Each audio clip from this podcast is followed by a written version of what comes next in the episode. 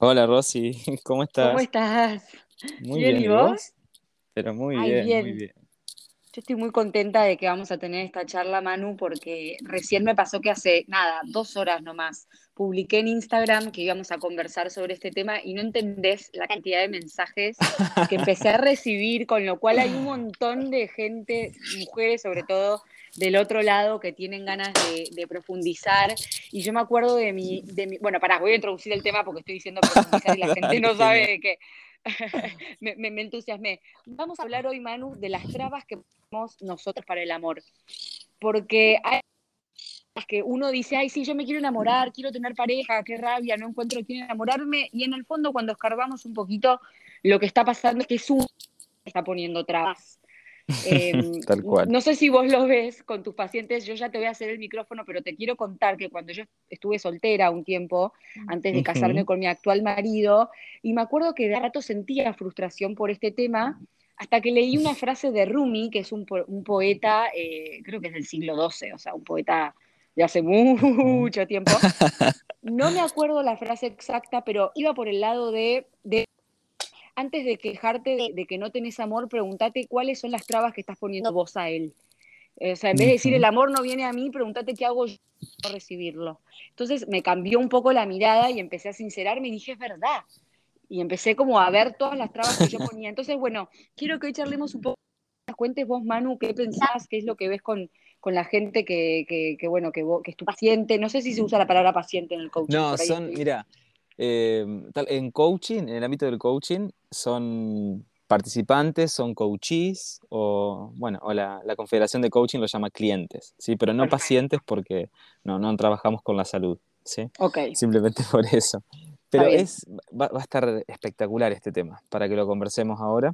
Y mm, a mí me gusta irme siempre como a las raíces más sistémicas de esta mirada, ¿sí? Que es, es la mirada que nosotros tenemos en la escuela de coaching, eh, que no es solamente el, el uno a uno, es qué es lo que traemos que hace que no podamos elegir, qué es lo que traemos que, que no me permito construir una relación de par, ¿sí? Y Sí. posiblemente mucho de lo que conversemos ahora no solamente les sirva a las personas que estén escuchando para construir relaciones de parejas amorosas, sino también relaciones de par en general.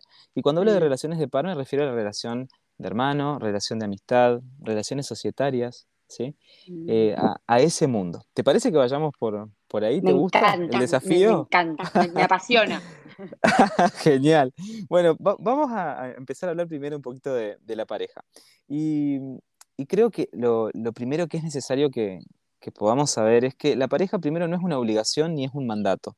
Sí, esto que mucha gente tiene, que llegamos a tal edad y bueno, y tengo que estar en pareja, porque si no estoy en pareja es como que no voy cumpliendo con algo. Ok, primer mandato para derribar. La pareja no es una obligación y tampoco es un mandato. ¿Ok? Te estoy aplaudiendo con los pies, quiero decir, porque te juro, perdón que te interrumpe, pero necesito enfatizar que te, o sea, de verdad, grábenselo, queridos oyentes. Grábenselo, tal cual. Sí. Y ahora, y lo otro es que la pareja es una realización. Por supuesto que sí. Lo cual significa eh, que cuando uno alcanza a la pareja como relación de amor, lo que alcanza es una conquista personal. ¿Sí? Mm, Eh, ahora, lo bonito de esto es que es una conquista personal, no cultural. ¿sí? Entonces, nosotros para poder mirar el mundo de la pareja, nos tenemos que, que separar de cualquier paradigma moral que tengamos o cultural. Hoy hay todo un mundo en relación a las parejas, ¿sí? Y realmente nosotros, Rosy, nos vamos a sorprender con los distintos tipos de parejas que van a existir en el planeta, sí, ¿sí? Entonces, es necesario que empecemos a mirar el concepto de pareja despojado de cualquier paradigma moral o cultural, ¿sí? eh, que se instale acerca de lo que es una pareja, ¿sí? Para no ponerle condiciones. ¿Por qué? Porque la pareja no tiene reglas.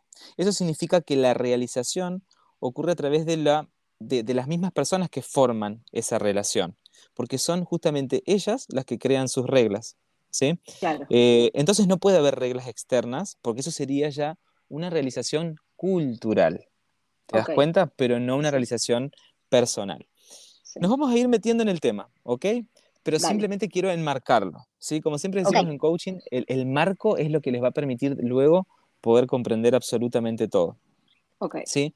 Eh, entonces, uno no necesariamente va a realizarse con cada pareja que tenga, y esto es muy interesante, sino que a veces va a tener varias parejas. ¿Para qué? Para ir completando ciertas realizaciones, ¿sí? Y lograr el amor dentro de esa realización con una pareja en particular que no necesariamente tiene que ser la primera, ¿sí? Claro. Que con cada pareja uno va a ir realizándose.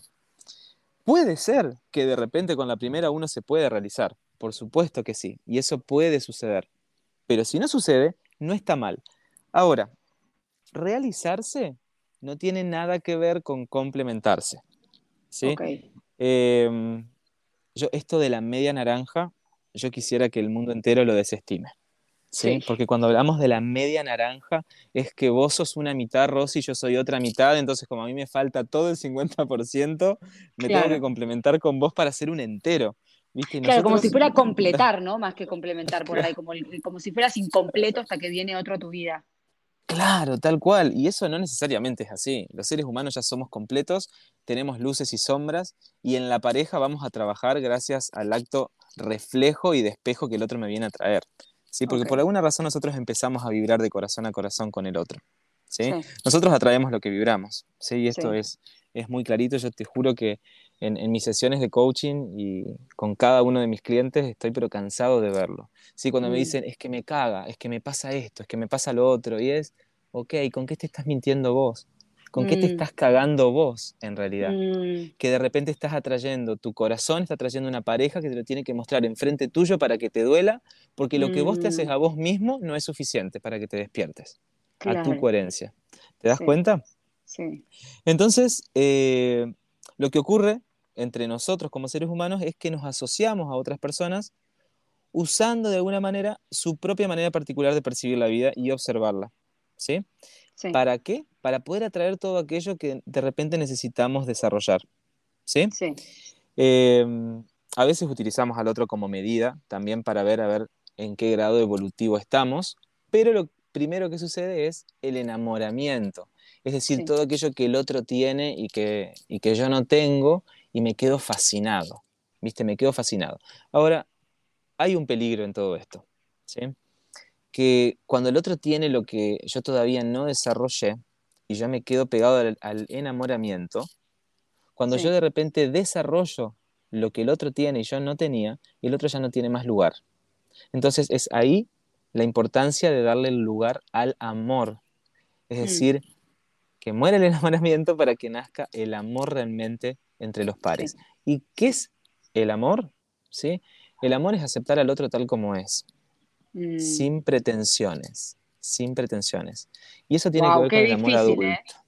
Lo Sí. decís y suena re fácil, pero qué difícil Sí, en la tal práctica. cual. Tal cual. Sin preferencias. Ese es el amor del adulto. El amor infantil es el amor que elige.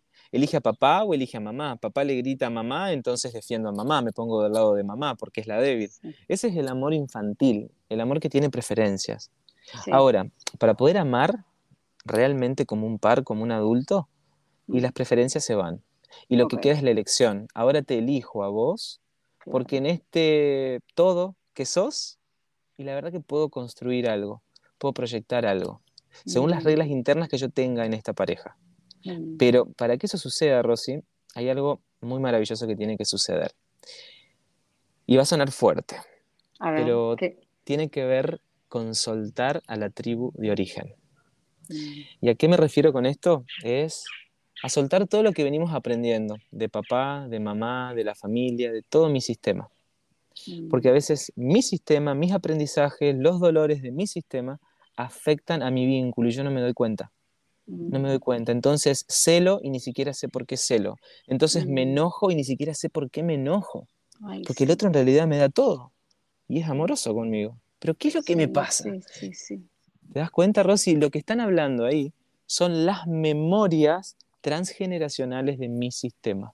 Mm. Entonces, entrar en la adultez como pareja también implica que seas capaz de soltar a tu tribu de origen. Mientras eso no suceda, no entro en la adultez, pero para ninguna relación. porque sigo mirando con los ojos de lo que está bien para mi sistema. Wow, Manu, es, eh, bueno, es, es, así, es como decís, de nuevo, es fácil decirlo, no tanto hacerlo, pero qué, necesario animarse a cortar ese cordón que, como vos decís, es mucho más complejo que el que tenemos con mamá, papá, es transgeneracional. Tal cual, tal cual. Mira, nosotros lo que sentimos, Rosy, cuando, cómo se forma una emoción, nosotros tenemos sensaciones en nuestro cuerpo, ¿sí? Que las podemos tener a través de los sentidos. Y esas sensaciones, para que se transformen en emoción, conectan con memorias nuestras. Nosotros tenemos memorias que pueden llegar a ser de corto plazo, memorias de largo plazo y también memorias transgeneracionales. Es decir, memorias de cosas que no nos han sucedido a nosotros, ni en el corto plazo ni en el largo plazo, sino que le han sucedido a las generaciones previas a las mías, pero que están en mi sistema. Entonces, yo de repente conecto con una sensación, pero que no es una vivencia actual que yo he tenido, ni pasada, pero sí conecta con una memoria transgeneracional y ahí aparece la emoción. Entonces, ¿cómo nos escudamos las personas cuando no queremos soltar la tribu de origen? Decimos, y bueno, yo lo siento así, como si sentir la cosa fuera la verdad. Y hoy hay como todo un mundo y todo como mm, una moda de, de seguir el corazón, pero para, hay que entender qué significa seguir el corazón. Hay toda una moda de darle, de bajar el volumen de la cabeza con todo lo que hay que hacer y, sentir más, sentir más. Sí, pero para, para un poquito.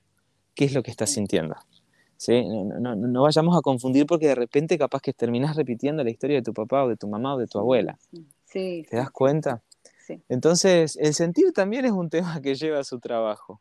Claro, es como un indicador, pero no es lo único. O sea, está buenísimo capitalizarlo para ver qué me cuenta mi sentir, pero no quiere decir que mi sentir es la verdad absoluta. ¿Es así? Tal, tal cual, tal cual. Entonces, mira esto, eh, Rosy, todo conflicto que, que, de repente no se haya resuelto en mi sistema, si yo sigo bajo este paradigma de, de traer mis mundos emocionales según mis memorias pasadas, si aquello no está resuelto, va a aparecer en la relación de pareja. Claro. ¿Te das cuenta? Va a aparecer en la relación de pareja. Y yo me voy a preguntar por qué, por qué, por qué. Y no lo vamos a entender. Entonces de repente el hombre se comporta como el hijo de la mujer y a la mujer le pesa. Y la, verdad que qué mujer va a querer estar al lado de un hombre que se comporta como un hijo. ¿Te das cuenta? Entonces yo me la mujer... Cuenta.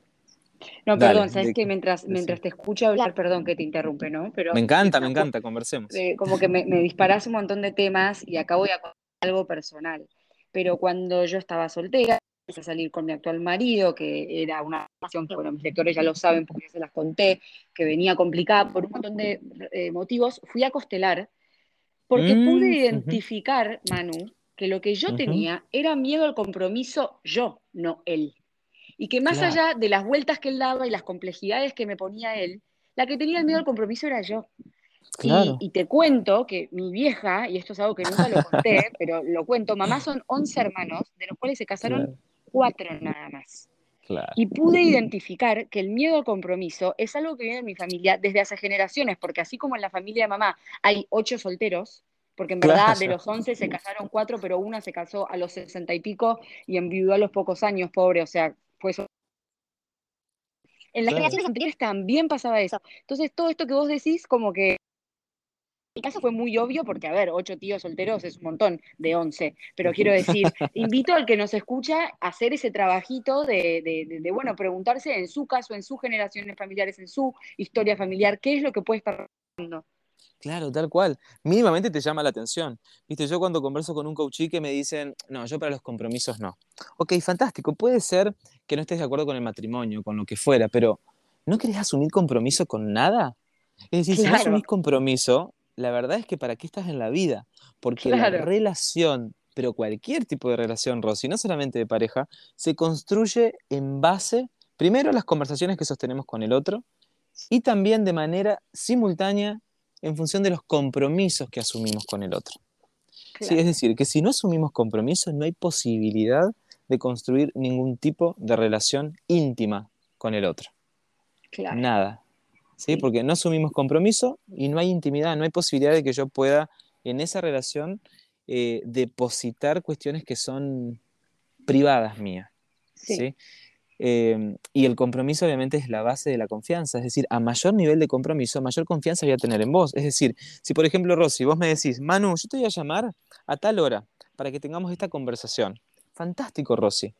A esa hora fuiste impecable, realmente para los que están escuchando, fuiste impecable porque a esa hora me mandaste el link. Ahora, pero si eso no hubiera sucedido y yo no recibía ningún mensaje tuyo, y, y la verdad que mi nivel de confianza iba a bajar. Ahora, ¿pero por qué baja mi nivel de confianza en vos? Y por el compromiso. Lo mismo sucede en las relaciones de pareja. Hay relaciones de pareja que terminan, ¿y sabes por qué? Porque no cumplen los compromisos. No los mm. cumplen. El matrimonio ya es un compromiso, ya es un juramento donde se juran una cosa a la otra, fidelidad, es decir, no estar con otras personas. Ahora, dijimos al comienzo que la pareja no es un mandato, ¿sí? No es un to-do, no es algo que hay que hacer, ¿sí? Sino que cada uno le va a poner sus reglas. Entonces hoy conocemos las relaciones abiertas, pero hay miles más, ¿sí? Hay muchísimas más, como personas existen, ¿sí? Hay muchas, muchas, muchas.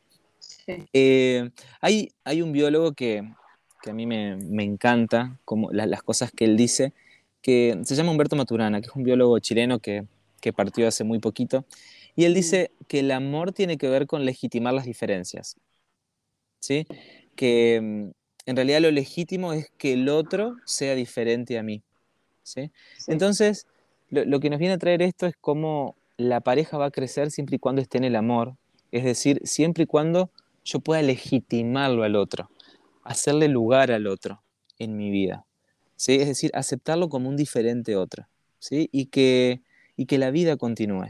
¿sí? Eso es lo que va a permitir que la vida se siga proyectando hacia adelante porque eso es lo que busca la vida, como el virus en el que estamos ahora. Siempre va a buscar sobrevivir.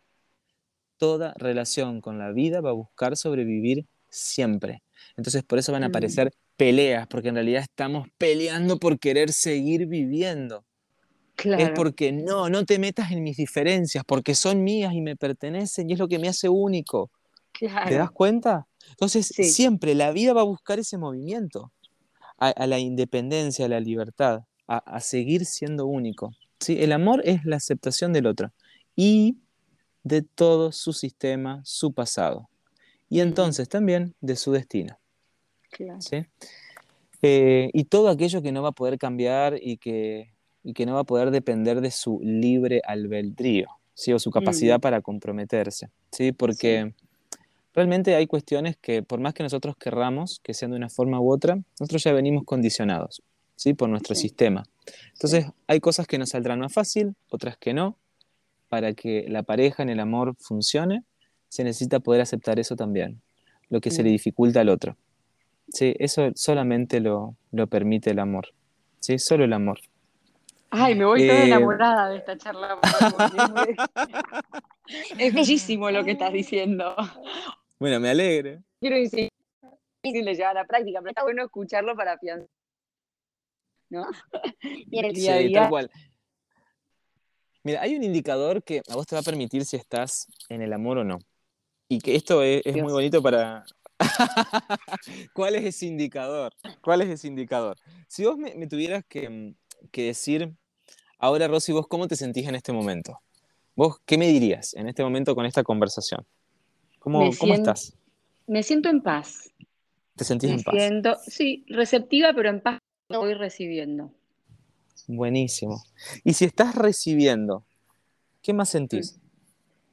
¿Qué más siento a nivel? ¿Qué más sentís, por ejemplo, cuando te hace, si alguien te hace un regalo? ¿Qué más sentís? Si consideraras esta charla como un regalo. No, no, no. Pusiste la palabra regalo y se me ponen los pelos de punta. Me cuesta mucho recibir regalos. Me falta.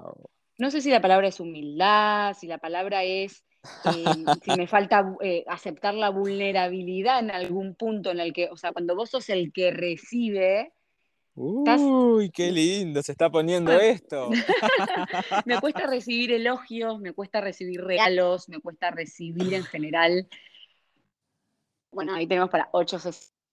Wow, ahí tenemos para hacer sesiones individuales acá de coaching. Esto está lindo, está lindo. Mira, eh, yo te voy a invitar primero a que ahora nuestra charla vos la, tomes como un regalo. Porque es ese... que sea un regalo para vos y entonces, por ende, como es un regalo para vos, se transforma en un regalo para, para tu gente, para toda la gente que te escucha y te sigue. ¿Sabes por qué? Porque es clave. Es clave. Solamente cuando vos lo podés aceptar, al regalo entras en la gratitud, ¿sí? en mm. el agradecimiento. Y la gratitud es la puerta de ingreso al amor como fenómeno. Mm. Cuando se cae la gratitud, la puerta del amor como expresión se cierra.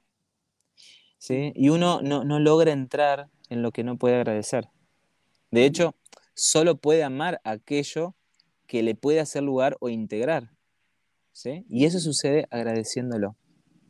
¿sí? Wow. Eh, tal cual, tal cual. Entonces, hay gente que, está en la vida, ¿viste? Pero, pero le falta fuerza, le falta alegría. Y es, no pueden entrar ahí, no pueden entrar en la celebración de la vida, porque primero no pueden reconocer la gratitud del hecho de estar vivos, del agradecer el simple hecho de que, listo, che, mira, hoy abrí los ojos, estoy respirando, tengo a mis hijos vivos, mira qué hermoso esto. Fantástico, estoy vivo. Sí, sí. Qué importante agradecer, porque creo que es la primera puerta, bueno, vos ya lo dijiste, al amor, pero incluso cuando estamos en un mal momento, si nos conectamos con el agradecimiento, para mí es la mejor forma de cambiar el chip y cambiar la mirada y vibrar en otra, en otra sintonía, ¿no? Em, me, acuerdo que una vez con mamá, es muy personaje, ¿eh? muy personaje, hicimos una charla Em, que se llamaba Mujeres que Aman. Y también estaba, bueno, mi psicóloga y estaba mamá, y hablábamos a un montón de mujeres que estaban queriendo como buscar el amor y sentían un poco esto que estamos hablando, ¿no? Que, que no lo encontraban, que se ponían muchas trabas, que ellas se boicoteaban, lo que fuere. Y en un momento mamá agarró el micrófono y les dio todo un discurso diciendo, a ver, la pareja no es todo, y agradezcan lo que tienen, agradezcan sus dos patas para caminar, agradezcan su intelecto para, no sé, trabajo, su familia, su salud, como que empiecen agradeciendo y van a ver cómo les cambia todo lo demás, incluso posiblemente sus relaciones amorosas. Tal cual, tal cual. Mira, hay algo muy, muy lindo de todo esto que vos estás trayendo. Es flaco, flaca, agradecer. Agradecer lo que tenés. Yo te voy a contar algo que, que, yo hago en, en, todas mis relaciones de pares. ¿sí? La verdad que con mis relaciones de mayor jerarquía, es decir, madre, por ejemplo, me cuesta bastante, para ser honesto, pero en mis relaciones de pares lo hago bastante. Y con mis amigos lo suelo hacer bastante a esto. ¿Qué es agradecer? Agradecer cuando algo me enoja del otro. Porque algo me está mostrando. Eh, y a veces nos olvidamos de eso. ¿Sabes por qué? Porque mm, primero el otro tiene derecho a ser quien es. ¿sí? Y, y tampoco tiene que ver conmigo lo que el otro hace. Nosotros siempre le asignamos la intención de lo que el otro hace, creyendo que me lo hace. ¿sí? Por más de que le preguntemos, che, esto lo hiciste para. No, no, no lo hice para eso. Hay veces que sí, que tiene la intención. Pero sucede mayormente que nosotros proyectamos cosas en el otro. Y la proyección es la forma más fácil en la que el cerebro se saca los problemas de encima. Se los adjudica a otros y se siente libre de toda culpa y cargo. ¿Te das cuenta? Entonces ya no siente que tiene que volver a mirar o a trabajar sobre algo. ¿sí? Es un mecanismo de los más primitivos y básicos, te cuento, Rosy. y es una forma de sobrevivir. es así, te cuento que tuve una sesión, yo, ya no me atiendo con, mi psicóloga, pero sí de vez en cuando esporádicamente charlo. Bueno, no voy a contar las infidencias, aunque si me tiras un poquito la lengua yo cuento todo, pero me voy a poner el filtro. Y estuve una hora despotricando por algo que una pelea que había tenido con mi marido, bueno, que bla, que bla, viste, como... Y de pronto ella me frena y me dice, estás muy frustrada. Sí, le digo, estoy frustrada con él. Dice, no, no, no, vos estás frustrada con vos. Me dice, ¿qué te pasa? ¿Qué te pasa con este tema? Y ahí tocó una fibra y dije, sí, verdad, mi pobre marido no tiene nada que ver, más allá de lo que él haya dicho, hecho o lo que fuere, pero digo, cambié el foco y digo, la que estaba frustrada era yo conmigo, con mis cosas, más allá de él. Y me cambió la cabeza. Tal cual, es que siempre va a tener que ver con vos. Mira, acá en las sesiones de coaching, a mí me encanta porque la gente cuando no conoce, no sabe cómo es el abordaje, llegan a hablar del otro. ¿Viste? Y nosotros jamás hablamos del otro porque decimos, che, mira, la verdad es que ese otro o esa otra no están acá, no podemos hacer nada con esa persona, pero soy, sí, la buena noticia es que podés hacer algo con vos. Y eso ya es bueno. ¿Te das cuenta? Entonces, la proyección lo que busca es sacarme esto de encima porque es una forma súper simple de no hacerme cargo, de, obviar la culpa. Y la culpa es fantástica. Te voy a mm. contar por qué. A ver, Porque la contame. culpa es una emoción tan poderosa, Rosy, tan poderosa, que también hay un modismo ahora de sacarnos la culpa. Ahora, la culpa que tenemos que sacarnos es la culpa esa idiota que viene de los paradigmas y de los moldes. Pero la culpa en realidad es una emoción que me conecta con la transgresión de lo valioso para mí. Mm, Entonces, la culpa puede ser un gran indicador para... repitámoslo. La- repetí esa frase porque es Aparte, yo- yo lindísima, te lo- así que Yo no, te porque lo digo está tan, buena. tan espontáneo, ¿viste? Y ahora lo No, tengo no, que traer, pero- pero... No, La, aquello que me conecta con la transgresión de lo que es valioso para mí. ¿Es así? la culpa me conecta con la transgresión de lo que es valioso para mí. Ok. Ahora, la pregunta es, ¿vos sabés qué es valioso para vos? ¿O en realidad sabés lo que es valioso para el mundo? ¿Por Hay qué? una frase. Porque a veces... Me está llenando el culo de preguntas, dice la frase. Hablando mal y. ¿Sabés por qué? Porque mm, a veces decimos, "Ay, es que siento culpa, y en realidad estamos mirando al mundo. Entonces, ¿esto que hago? Al mundo lo afecta de tal manera, entonces yo creo que siento culpa, pero eso no es culpa, eso es vergüenza. Y es Mm. otra emoción totalmente distinta. La Sí. culpa es tan poderosa, Rosy, que me dice Mm. hasta incluso por dónde ir. Me dice Mm. hasta incluso por dónde ir. Por ejemplo, claramente tu valor tiene que ver con la responsabilidad y con el cumplimiento de compromisos. Por eso me, me enviaste el link a la hora que me lo tenías que enviar. Sí. Si para vos eso no fuera un valor, me lo hubieras enviado 10 minutos más tarde, 15 o 10 antes. Ahora, como es un valor, si a vos te hubiera pasado algo en el medio y no me lo hubieras podido mandar, vos hubieras sentido culpa. Me he dicho, ay Manu, perdón, perdón, no sabes. Pero la culpa es porque vos te transgrediste un propio valor tuyo. ¿Te das Claro. cuenta? Entonces la culpa es fabulosa para construir las relaciones. Porque claro. si yo tengo claro mis valores, ahora se los puedo compartir al otro y el otro sabe hasta dónde ir. Me en encanta todo esto que estás diciendo. Me encanta. Juro. Es tan valioso. Tan valioso. Es genial, es que es espectacular, es espectacular. Me encanta el énfasis que le pones a todo esto. es No, es que de verdad, de verdad, me parece, mira que yo leo sobre estos temas, escucho las charlas, los podcasts, pero está buenísimo. Lo explicás muy claro además. Es como todo muy Claro. profundo, pero lo, lo pones muy claro. Bueno, muchas gracias. Y, y había algo que yo te quería compartir en, rela- en relación a esto de, de los complementos, ¿viste? De- como de la media naranja, Sí. que en realidad eh, los seres humanos no somos formas que nos complementamos, ¿sí? Justamente el, el peligro más grande tiene que ver con el enamoramiento, eh, donde yo parece que porque me enamoro le chupo cosas al otro, o sea, tomo cosas del otro y como que ahora todo lo del otro es mío. No, lo del otro Sí. sigue siendo del otro, lo tuyo sigue siendo tuyo y vos tenés que seguir trabajando lo tuyo. Ahora, Sí. lo bonito de esto es que como los seres humanos resonamos límbicamente, es decir, emocionalmente, podemos aprender. Entonces, nuestro par es un gran maestro a la vez. Es un gran Sí. maestro. Mira, te voy a explicar de tal forma esto. Cuando vos nacés en una familia, papá y mamá lingüísticamente te pueden decir muchas cosas sobre lo que tenés que hacer. ¿Qué tenés que hacer para ser feliz o exitosa? Entonces estudiá, hace esto, hace lo otro.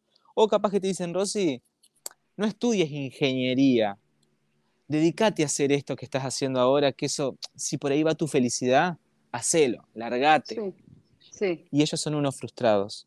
Y ellos Sí. en realidad hubieran querido ser bailarines, pero fueron ama de, fue ama de casa. ¿Sabes qué pasa? El mensaje no te llega. Vos lo Claro. escuchás, lo oís, pero no, no, no logra llegar, porque no hay coherencia entre el campo emocional, entre lo límbico que va a resonar en vos, y el mensaje lingüístico que llega a tu cerebro. Entonces, nosotros decimos siempre que el contexto enseña mucho más que el texto, Sí. muchísimo más. Vos a tu hijo le pones un límite y simplemente lo mirás y sentís que hasta ahí es suficiente y que no Mm. se puede mover de ahí. Y que en este caso los límites los pones vos porque vos sos la adulta en esta Sí. relación. Sí. Y listo, y se acabó. ¿Y sabes qué? El nene va a tomar el límite y se va a quedar ahí. Sí. Ahora, si emocionalmente vos sentís que es injusto, que no, que cómo le puse, que qué pena me da y demás, el nene va a seguir jugando y va a seguir buscando y va a seguir intentando correrlo a ese límite. ¿A qué voy con esto? Que cuando la cosa está clara emocionalmente, yo puedo aprender del otro. Entonces, una pareja una relación de par es una forma de aprender de manera conjunta con el otro. Es decir, ahora todas las luces que el otro tiene, yo las puedo tomar, pero si estoy disponible para aprender y para tomar. Sí, ¿Sí? Ahora, Sí. la pareja se va a alimentar en esta relación de dar y de tomar. Y Mm, que fue algo que vos trajiste, que dijiste, la verdad a mí me cuesta mucho recibir. sí, ¿sí? Eh, está lindo el concepto que vos trajiste, porque recibir es como simplemente que te caiga, como de arriba, sin que vos hayas hecho algo. sí, El tomar es un concepto distinto. El tomar tiene que ver con que vos me estás dando y yo estoy mínimamente haciendo el movimiento de agarrar. Es decir, que yo Sí. también estoy haciendo un movimiento para adjudicarme eso que vos me estás dando ahora. Y en ese movimiento me estoy considerando merecedor o merecedora de aquello. Una relación de pareja crece en la equidad entre el dar y el tomar. sí. Ahora, ¿qué sucede? A veces las parejas, las dos quieren dar y las dos quieren tomar. No se Sí. puede eso. No, no en un momento, uno va a dar y el otro va a tomar, y en otro momento, el otro va a ser el que dé y el otro va a ser el que tome. Mm, ¿Te das cuenta? Entonces, en un momento, la mujer, y capaz que lo llene de ternura el hombre, y diga, bueno, Sí. gordo, tal cosa, y el hombre reciba. sí, En otro momento, tal vez sea el hombre que diga, no, gorda, esto no, y le ponga el límite. Y en Sí. ese momento, la mujer sea que, quien tenga que recibir. bien. ¿Te das cuenta? Como una danza, un baile. Es como una danza. Tal cual es una danza constante, pero para eso hay que poder aprender entre el Sí. dar y el tomar.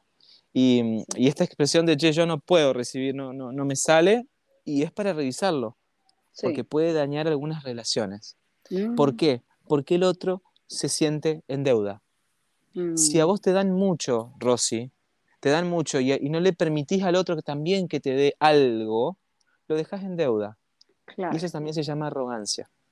Claro, La bueno, por eso en un que- momento dije, perdón, ¿no? Dije, por ahí lo que me falta es humildad. O sea, digo, me, me doy cuenta de que tiene que ver con eso, con el no querer ponerme en el lugar débil, entre comillas, porque de débil no tiene nada, del que recibe. Claro, tal ¿no? cual, tal y me cual, pongo en el lugar cual. del dador. Eh, Claro, tal cual. Eh, eh, igual, ¿sabes qué es lo normal, Rosy, eso? No es que solo te pasa a vos. Así que me- la verdad que me parece un gesto sumamente humilde también que lo traigas. Sumamente humilde que lo puedas traer. Es decir, que ya estás como abierta a poder trabajarlo a eso. Y Mm. seguramente también estás ya en proceso de aprendizaje para poder recibir. Me Sí, parece. es que te- concientizar, claro, es lo que ibas a decir, me parece, ¿no? Cuando lo podés registrar el problema es como un primer paso. Tal cual, y ya lo estás haciendo. ¿sí? Sí. Pero básicamente estas son las formas en las cuales una, re- una relación de par, de pareja, se construye ¿sí? y se mantiene y crece en el amor. ¿Sí? Pará, Eh, cuando me dijiste esto recién, que me tiraste como la flor de, bueno, qué lindo lo que trajiste, quiere decir que estás, ah, me puse re incómoda. Me costó recibir, Pero es o sea que tremendo. no, eh, me la llevé a marzo. Qué genial, qué genial eso. Mira, hay que aprender, hay que aprender. Y sabes qué también, Rosy, en una pareja es clave también conocer hasta dónde puede tomar el otro. Porque mm, a veces damos más de lo que el otro puede tomar. Y eso también es muy dañino, muy dañino. Incluso con los hijos. O sea, ni te cuento con los hijos donde de repente perdiste un embarazo, perdiste dos o tres, partió uno de tus bebés y, y como nació este y no lo querés perder, le das todo el amor por los otros tres y decís, Mm, no, para un poco, pobrecito, es mucho, Sí. o sea, es demasiado. sí, sí, Y lo mismo sucede en las parejas a veces, como te fue mal en la otra, este con este querés apostar a todo, pero lo estás malinterpretando la cuestión. Mm, Porque lo mismo pasa con las herencias, Rosy. Em, cuando dicen, che, heredó y fundió todo. Pero es claro, Mm. si no lo creó él, ¿cómo va a ser para Claro. mantenerlo y para acrecentarlo? No lo sabe hacer, no lo aprendió. Le cayó como peludo de regalo esto y no supo qué Sí, hacer. Lo ¿Te das superó. cuenta? Esto que Tal decís de, de- de me fue mal con el otro y entonces por eso eh, en los testimonios de las chicas que me fueron mandando hubo mucho de eso, ¿no? Por ejemplo, hay una que me pone, las experiencias de relaciones pasadas son lo que me condicionan, saber que me pueden lastimar mucho, por ejemplo. O miedo de abandono, como me ha pasado, o de que yo me aburra. Digo, después si querés los- le dedicamos unos minutitos a que te lea alguno de los, de los Me comentarios. encanta, me encanta. Pero hay mucho, como que lo vi muy recurrente, el decir, bueno, me va mal en la relación actual por lo mal que me fueron las pasadas y por, por todos los miedos que traigo, o las exigencias, o las pretensiones. Tal cual, mira, eso, así como hoy hablábamos de que la emoción se despierta por memorias transgeneracionales, también la emoción se despierta por memorias de corto plazo y de largo plazo, es decir, de experiencias que me han sucedido en esta vida, hace poco tiempo o hace mucho tiempo. ¿Te das cuenta ahora? Nada de lo que me haya sucedido necesariamente tiene que volver a repetirse. Claro. Entonces, si yo sigo con esa sensación de que esto puede llegar a volver a repetirse y posiblemente necesite ver un poquito más en profundidad. Entonces la respuesta no es que va a ser un tips o una recomendación, un consejo, listo, y de ahí salís. Y tal vez necesites mirar un poquito más allá, a ver cuánto de todo esto también venís trayendo desde hace un tiempo, pero no vos en tu cuerpo, tu sistema, tu gente. A ver de dónde lo venís trayendo, qué es lo que está pasando. Porque de repente capaz que se está manifestando en tus relaciones para que vos lo puedas sanar. ¿sí? Para que vos lo, puedas sanar para tu sistema y para los que vendrán. Y es espectacular.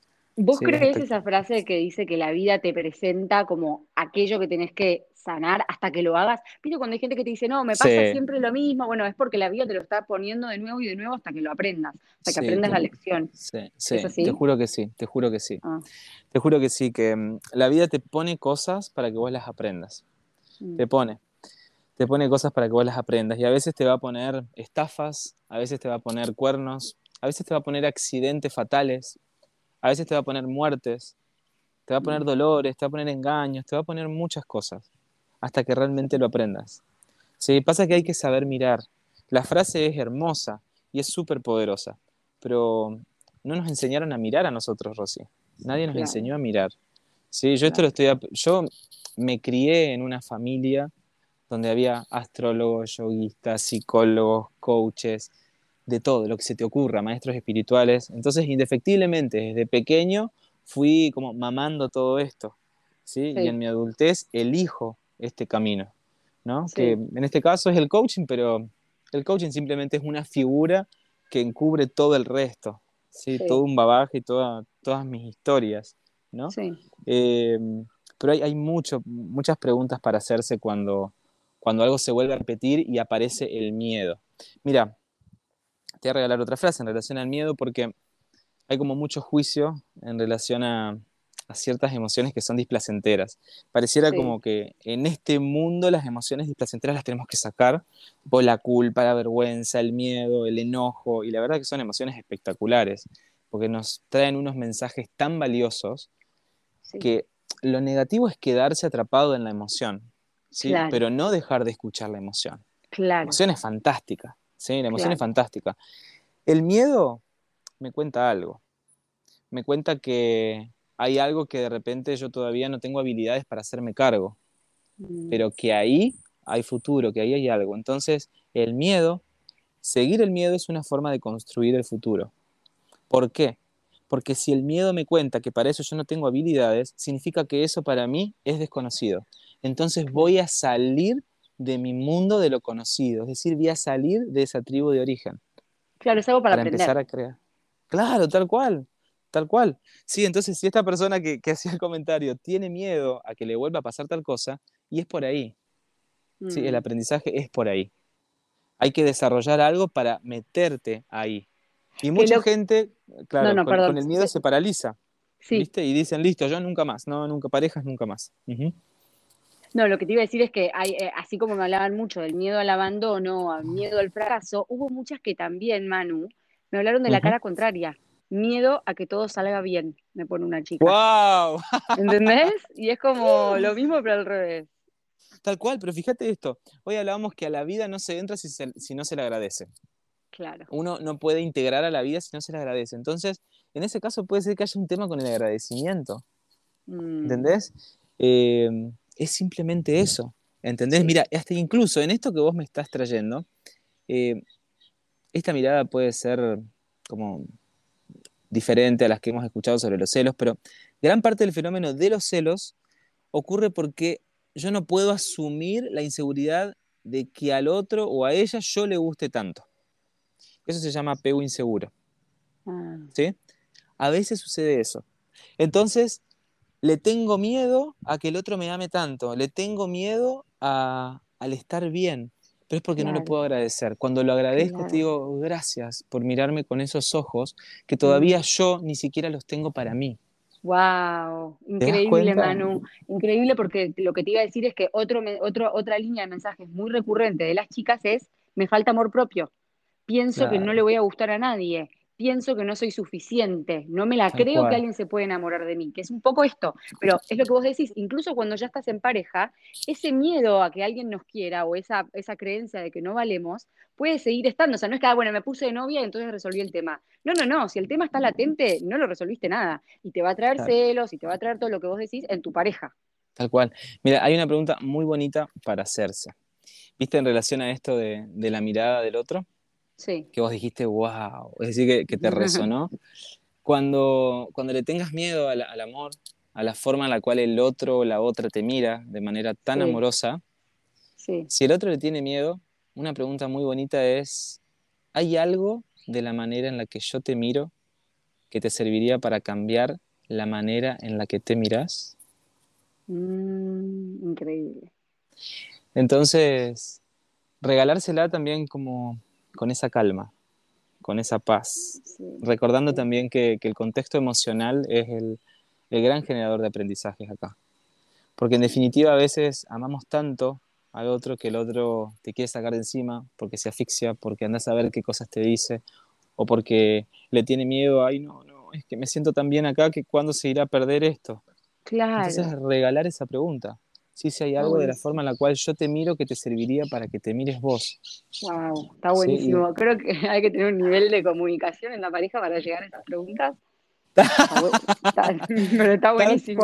Se la voy a tirar ahora a mi marido mientras almorzamos. me dice. Pero no, bueno, acordate, acordate, de los contextos, Rosy. Sí, tal cual. Pasame la sal y dejate de joderme.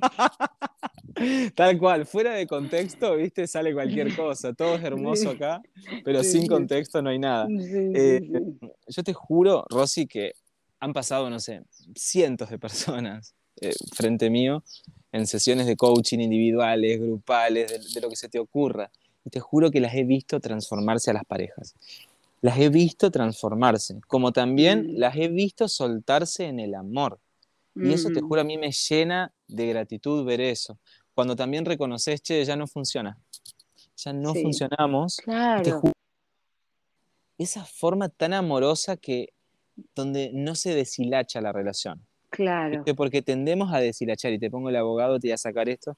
Yo recientemente estoy viendo una, pareja que, está en esa situación y, me llena de, pero realmente de, gratitud verlos así. ¿Cómo mm. están? ¿Cómo se hablan con amor? Donde ya, ya no tienen más deseo sexual entre ellos, y se miran como pares por lo que fueron y con respeto se honran, se agradecen por el tiempo y se despiden. Ahí está, qué lindo. Como los adultos que son.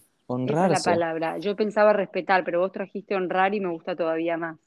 Claro, pero es honrar el recorrido que hicimos juntos, porque recordar lo que trajimos al principio, que uno va a ir trascendiendo, tal vez a medida que va pasando por diferentes parejas.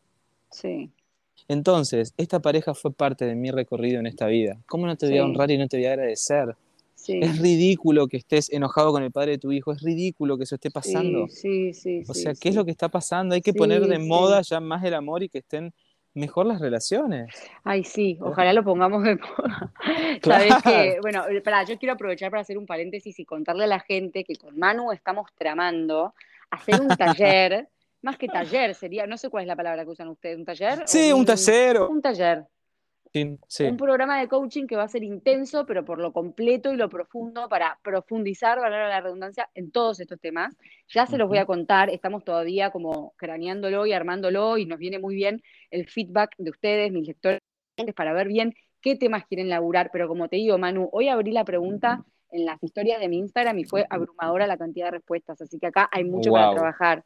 Y sabes que así como ya hablamos de los miedos, miedo a que me, miedo a que me vaya mal o miedo a que me vaya bien, había una tercera línea de respuestas que iban todas por el mismo lado, que tiene que ver con las exigencias, ¿no? No me enamoro porque estoy buscando al príncipe azul, a la persona perfecta, le pongo peros a todos los candidatos, todo me parece que no. Entonces digo, ¿y eso qué tiene que ver? ¿Qué nos puedes traer con eso?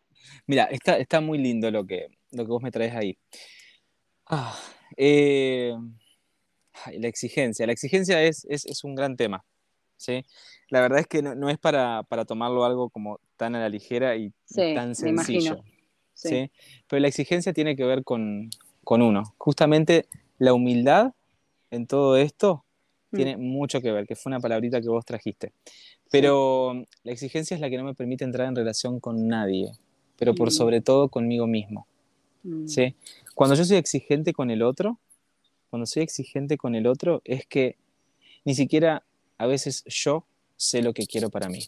Y como yo no me lo puedo dar, se lo pido al otro, pero a través de una queja. Ni siquiera es un reclamo. ¿Te das cuenta por qué? Te voy a contar algo. Y, y, es muy interesante que nos metamos como en esta distinción de reclamo y de queja.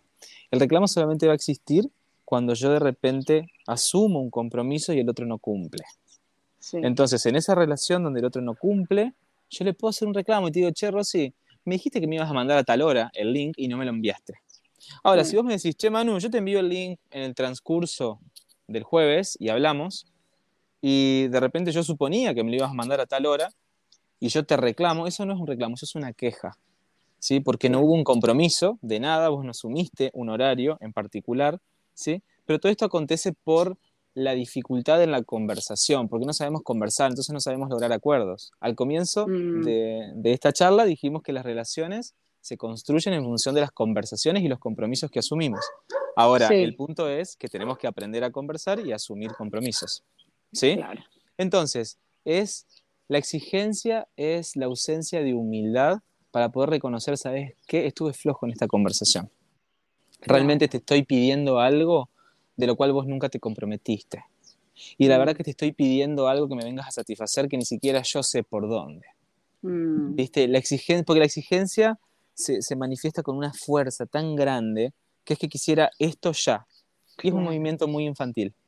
Ay, yo soy es muy infantil. Sí, es muy infantil el rosa. Soy re infantil yo en eso. Sí, son los nenes los que piden tipo, quiero esto ya. Sí, claro, el, berrinche el berrinche y no lo ponen claro, no lo ponen claro, porque los nenes no saben hacer compromiso, está fantástico, pero porque son nenes. Ahora, alguien que superó los 17 años y ya lo podría hacer, ya está, ya no es un nene, es un adulto. ¿Te das cuenta? Sí, está buenísimo. Está, lindo, está muy lindo. Y sabes que lamentablemente el podcast me pone un límite de tiempo. Sí, lo sé, lo sé. No, no, quiero que sigamos abriendo, abriendo muchos temas porque si no vas a correr y es como vos decís, son temas que no son para ser tomados a la ligera.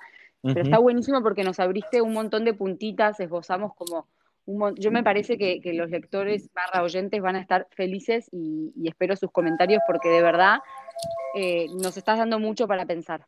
Así que bueno, eh, me parece que estaría bueno ir cerrando porque me pasó con el podcast de hace dos semanas que pum, se cortó en la mitad porque me copé hablando y van a los 60 minutos. Para que no pase eso, estaría bueno como que demos un cierre a esta charla. Eh, no sé si nos querés dar alguna, querés contar algo más, querés decir algo más. No, mira, que, que, nos puedan, incluso todas las dudas que tengan, las pueden también, obviamente, tirar en tu, en tu Instagram pero tenemos dos, dos, cuentas, que una es View Connection, que es la cuenta de, de la escuela, y si no, también yo estoy atrás de mi cuenta, que es Manu Colombo Coach, que pueden ahí también compartir lo que quieran y respondemos, y todos los domingos a las 10 de la noche, yo hago, 10 de la noche, horario argentino, ¿no? Yo hago un vivo de Instagram a través de la cuenta de esta Manu Colombo Coach, donde conversamos sobre diferentes cuestiones. ¿Sí? Y la verdad que la gente se recopa y está buenísimo. Pero nosotros dos nos comprometemos a cranear este, este programa, ¿sí? este, este taller, este curso, como quieran llamarlo, y para ofrecérselo a la gente, que va a estar genial.